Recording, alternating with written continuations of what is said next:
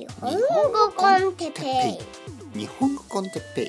子供と一緒にいつも行ってきました。そしてこれからも行ってまいります。300回。おめでとう。そしてこれは1000回ということでもある。皆さん元気ですか？日本語コンテッペイ。Z、えー、300、300はあこれは長かったのか短かったのかよくわかりませんがあのいつものようにこの節目節目を乗り越えていってますね。まあ大体の100とか200とか300とか、えー、そういうのは何かの節目、ね、この一つ一つのピリオド。っていうことでまあみんな祝いますよね。おめでとうみたいな。まあだけどやっぱりこれは一つの通過点、ね、通過する場所。まあただのプロセスなわけでまあ僕にとってはまだまだ道は続く。神のはまだまだ続く。という感じですね。はい。まあとはいえまあ実はこの今日はですねちょっと特別ですね。それはまあ前にも言ったように日本語コンテッペイ Z は300そしてその前オリジナル日本語コンテッペイが700あったのでこれを足せば300足す700700足す300これで1000 1000回ということでこれはまあ結構すごいあの achievement。ね。あの頑張ったなというところが、まあ、僕の気持ちです。祝いましょう。乾杯。うん。悪くない、えー、今夜ですね。夜の9時15分ぐらい、えー、少し早めのウイスキータイム。まあ理由は今日最後のレッスンが9時に終わったから。少し早めね。いつもは10時に終わるけど今日は9時に終わった。あの皆さんとちょっとこのセレブレーションお祝いをしたいと思いまして、えー、マイクの前に座ってます。どうですか？最近。どうですか？最近。はい。僕は何も変わりませんね。全く変わらない。あの日常を過ごしている。まああの日本語コンテッペイで何度も何度も言ってきましたね。あのルーティンが大事とかね、えー、繰り返しが大事とかいろいろ言ってますけどまあその通り。毎日は繰り返される。朝日が昇って沈むまで、え仕事をしたり勉強したり夜になると月が出てくる。そうするとまあ眠ったり、えー、1日に3回か4回食べてトイレに行って、えー、たくさんの人たちと話したり、えー、触れ合ったり、えー、憎しみ合ったり愛し合ったりしながら僕たちはこの地球上に生きている。他の動物たちも一緒に。繰り返される毎日の中で自分が何を考え何をするか。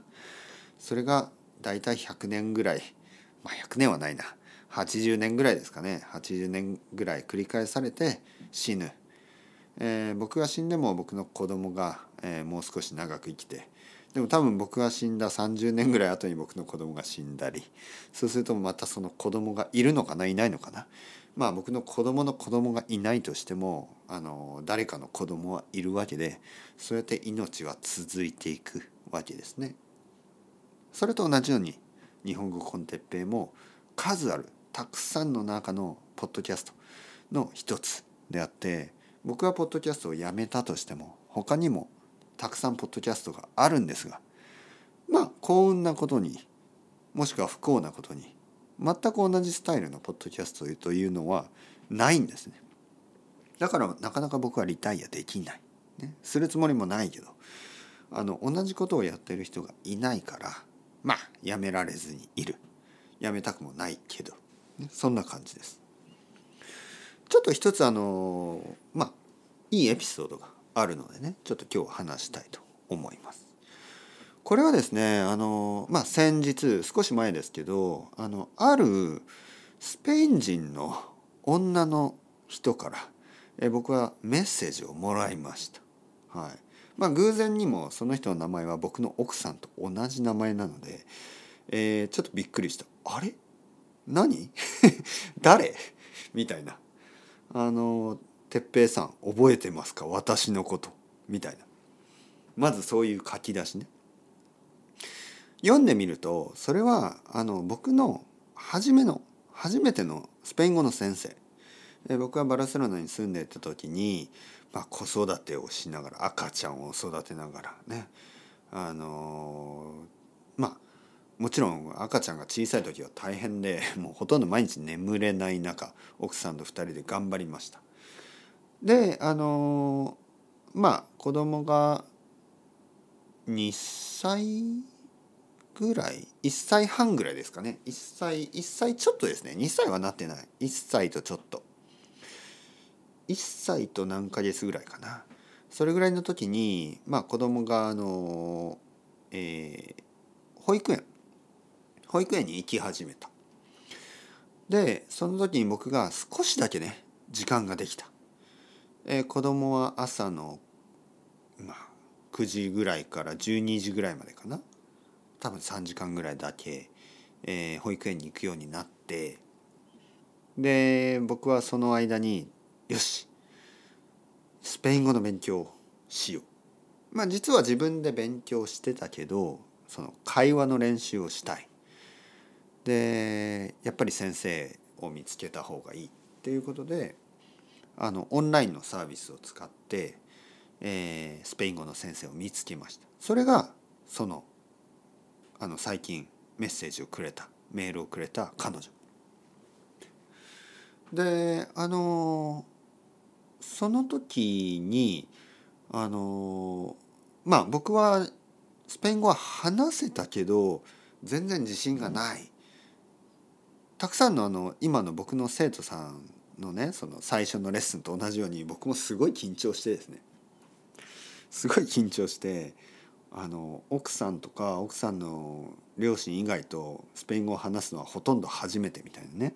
まあもちろんコンビニの人とかに「オラ」ぐらいは言うけど会話というのは全然したことがない。ね、僕はスペインに住み始めて1年以上経ってるにもかかわらずほとんどスペイン語をその家族以外の人と話してなかったんですよね。でまあしかもいつもは例えば奥さんの友達とかに会う時は奥さんがもういつも僕のために翻訳してくれたり、まあ、メインに話をしてくれて僕はちょっとスペイン語で、まあ、冗談を言ったりとかまあそれぐらいだったけど今日のレッスン、ね、僕のトライアルレッスン30分だけだけど初めて一人だけで、ね、奥さんは助けてくれない。大丈夫かな。でその時の先生。彼女は僕よりも全然若くてだけどすごくこう何？何て言うかな。なんかこう話しやすい。なんかちょっとこう僕より年上みたいなね。何て言うの？頼りがいがあるというかね。ちょっとお母さんっぽいというかね。若い女の人なのにかなりあのなんてお母さんのようなね。ちょっとこう優しくて強い感じね。で僕はあのそのおかげで全然まあ緊張することなくまあ緊張はしたけど楽しく話せて30分のレッスンが終わった。そこで僕はね本当にあの嬉しくなった。嬉しくなって次のレッスンをすぐに予約した。それはまあ2日後ぐらいですね。1日待てない感じね。もう2日2日後。あの1週間後はできなかった。あのもっと早くあの忘れないうちにあのこれが夢と僕がスペイン語で30分楽しい会話ができた。しかもあの家族以外の人と。それをあのその気持ちを忘れたくなくてすぐに予約してあさって、本当は明日が良かったけどなんかルールで多分24時間以内が予約できないとか多分そういうことだったと思います。とにかく2日後に話して1回目以上にね1回目以上に楽しい会話ができた。30分。そしてその次はまたその2日後。それからその先生と多分結構たくさん話したと思う。えーその後その先生以外の先生も予約したりして僕はあのいろいろな人とねあの話せるようになってでまあどんどんどんどんスペイン語の自信がついていくんですけど実はその後のいろいろな先生やあのその後に行き始めたスペイン語の学校ねスペイン語の学校でもそのこのね一番最初の先生ほどのいい経験はしなかった。その理由はやっぱりこの先生ね一番最初の先生は本当に会話中心の先生だったんです。で他の先生たちはやっぱり文法とか教科書とかそういうことにフォーカスする先生で。僕にとってはあの文法の勉強は自分でできるからとにかく話したかった。話すといってもあの家族、ね、奥さんやあの両親とか友達じゃなくてなんかこうそれ以外の人とまあいろいろなテーマについて話したかった。でそれをあのその先生はあの自然にやっていた感じですね。彼女は多分あまりそのポリシーとかはなかったんだと思いますその時は。あの彼女も先生を始めてまあ経験もそんなになかった。でも多分ねいわゆる才能だと思う。彼女は才能があるんだと。あの気が付かずにそれをやっていた。僕が一番喜ぶことをね。多分僕と最初に話してあの僕が話が話したい話話して日本語じゃないとスペイン語が上手くなりたいっていうのがそういうことにすぐ気が付いたんでしょうね。うん、とにかくその先生からメッセージをもらった。ね、で僕は嬉しかったですね。あのでなぜね彼女が僕にメッセージをくれたかというとあの彼女は今あの日本語の先生をやってるんですね。実はねそのその話があってあの彼女は僕の日本、えーと、スペイン語の先生だったけどあの日本語の先生になるために日本語を勉強していたんですちょっとわ分かりづらいですねちょっと分かりづらいんですけどあのまあ偶然というか何というかまあそういう人だったんですよ。日本語を勉強しているスペイン人に僕はスペイン語を教えてもらっていた。であの多分スペイン語のビギナーの人の場合はあの日本語で教えることもできたと思うんですけどその時の僕はまあ実はまあプレインターメディエートとかインターメディエートぐらいでスペインあの日本語は必要なかった。スペイン語だけで話せたから彼女は僕に全然日本語を使わなかったけど実は日本語の先生になれるぐらい高い日本語能力があったんですね。で、まあ、それから彼女はさらに努力をしてあのスペインのマドリッドで日本語教室を開いている。今でもあのたくさんのスペインスペイン人の生徒たちに日本語を教えているそういう人。でえー、メッセージを僕にくれたんですね。そしてそのメッセージをくれた、まあ、きっかけが彼女のその生徒さんたちがたくさんの人たちが日本語コンテッペを聞いている。ででその僕のスペイン語の先生ね「てっぺ どこかで聞いたことがあるみたいな。日本語てっぺいってあの私の昔々の生徒まあそう気が付いたらしくてあの僕にメッセージをくれた。あのすごいことですね私の生徒がみんな日本語コンテッペを聞いていて頑張ってくださいみたいな。で僕はあの嬉しかった。なんかいろいろつながったなと思いましたね。まずこの日本語コンテッペイは大体5年ぐらいやってるんですけどその5年前ですね5年多分ね僕がポッドキャストを始める半年ぐらい前かな？にその先生とたくさん話してたんですよね。で実はね彼女は考えてみれば僕が日本語の先生になろうと思ったきっかけの、はあ、50%以上のインスピレーションをくれたかもしれない70%ぐらいかななんかあのその先生のスタイルがそのレッスンのスタイルが僕は本当に好きで僕も日本語でそれをやりたいと思ったんですよね。で今でもあの本当にそれがあの僕のスタイルになってますね。会話スタイルね。会話をする。たくさんの会話たくさんのいろいろな話をする生徒さんたちと。でそれはもともとは多分その先生があのきっかけですよね。まあその後その先生はまあいろいろなことがあって、まあ、あの結婚とか引っ越しとかまあいろいろなことで忙しくなって、えー、先生の availability も少しなくなっていてで僕もあのそのスペイン語の学校に通ったりあのあとは奥さんの仕事が始まったりいろいろなことで、まあ、その先生とは少しずつあのレッスンが少なくなっていってあのまあ話をすることがなくなっていくんですけどでもあのまあそれがきっかけで僕は日本語のまあ日本語コンテッペをまず始めその後あの日本語のコース日本語の先生になるコースをあの始めて終わらせてで気が付いたらあの日本語の生徒が増えていってまあその少しずつスペインから日本に引っ越すっていうアイデアも固まってでまあ日本に戻ってきた。で今でもその5年間ねこのポッドキャストは続いている。